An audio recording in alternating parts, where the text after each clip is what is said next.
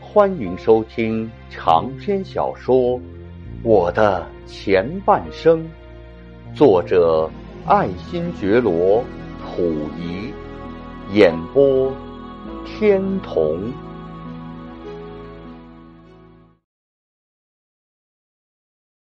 在一九二四年十一月。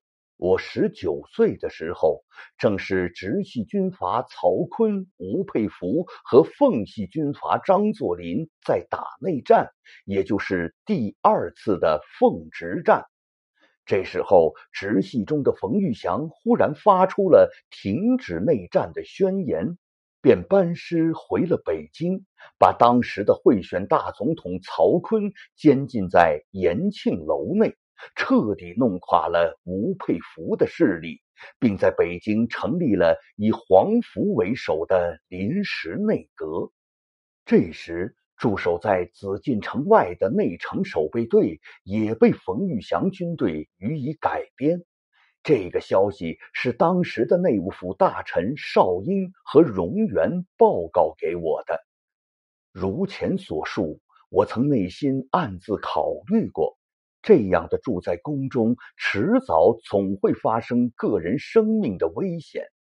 而现在，专门负责守卫紫禁城的部队既然已经被改编调走，不言而喻，第二步就会摊到我的身上。因此，我就越发的惊惧起来。我遂对我家中的人说。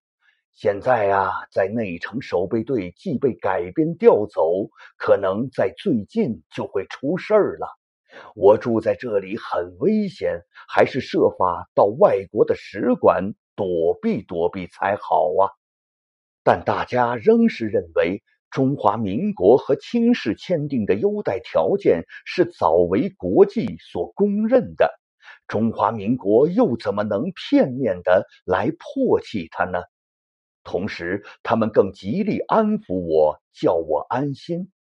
过了两天，果然，冯玉祥的部下陆中林就奉了冯将军的命令到宫里来了。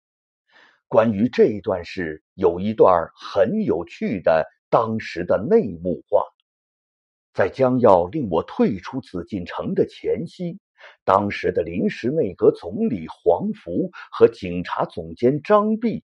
以及陆中林三个人，对于应当怎样进行此事，曾做了一度的协商。黄章两人都主张交给陆去办此事，于是陆中林就在心中盘算：最好不要打草惊蛇，必须用迅雷不及掩耳的手段才行，因为在清宫中还有相当护卫的人。如果把事情弄僵了，在宫中真个动起手来，那些外国使馆又将要借题发挥来横加干涉了。在决定了这一方针之后，大家又谈到了需要多少兵力的问题。于是陆中林就向他们二人伸出了两个手指头来。黄福就问：“要两万人？”陆中林微笑的摇了摇头。黄又追问：“那么两千人？”陆又摇摇头：“难道只带两百人吗？”黄又说：“陆还是摇着头，然后满怀自信的向他们二人说：‘只需带二十名手枪队就行。’”在议定之后，第二天，陆中林就率领着二十名手枪队，自己也在身上塞上了两颗手榴弹。和张弼一同进入了清宫。进入宫门后，他每遇到一个人，便喝声“不许动”，而把他盯在那里。就这样，碰到一个人就盯住一个人的，找到了当时的内务府大臣邵英，向他说明了这次的来意，并限定我在二十分钟以内离开紫禁城。当时，这位官儿越大，胆儿却越小的少英，忽然遇到了这样一位武装的不速之客，又听到这样斩钉截铁的严厉要求，真不亚于忽然听到了晴天霹雳一般，立时就手足无措起来。鲁中林看透了这位内务府大臣的真正本领，于是就更进一步的威吓说：“现在已经在景山上架好了大炮了，预定过了二十分钟之后就要向宫中开炮轰击了。”少停之后，他又说。我可不能陪着你们一同牺牲在自己的炮火之下。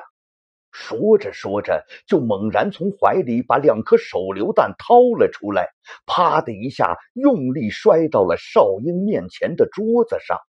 少英一直活到当时，从来就没有见过这样的阵势，不由得震抖了一下，面如死灰的说：“马上就报给皇上知道。”务请息怒稍待，同时又做着苦脸，向陆中林苦苦的央求，希望再放宽一些时间，好给我留下收拾行李的功夫。陆中林看到他已经完全屈服了，便顺水推舟的说：“嗯，好吧，那就再放宽你们二十分钟。”一面转身吩咐手枪队的兵士说：“告诉兄弟们。”再以二十分钟为限。这时，我正和我妻子等人在储秀宫闲坐谈话，忽然就看见内务府大臣邵英、宝熙和荣元等人神色仓皇的踉踉跄跄走了进来，气喘吁吁的对我说：“冯玉祥现派陆作霖、张弼来通知废止优待条件，并限令皇上。”本日下午需立即离开皇宫，而后我的老师陈宝琛、朱一帆和我的父亲载沣也都先后慌慌张张的赶到了宫里来。庄士顿也闻讯赶来，但走到宫门外就遭到了哨兵的阻止，未能进来见我。陈宝琛、朱一帆对我讲，将和庄士顿商议，设法求外国驻京的公使馆来营救我。当他们走后，我立即表示愿意接受冯玉祥将军的要求，在四十分钟以内离开紫禁城。这时，冯军方面已给我准备好了汽车，第一辆坐的是陆中林，我坐了第二辆。婉容和文秀坐的是第三辆，张弼则是坐上了第四辆，少英等人则坐了第五辆。于是我们就浩浩荡荡的到了我父亲所住的地方——德胜门内什刹后海北河沿的醇亲王府。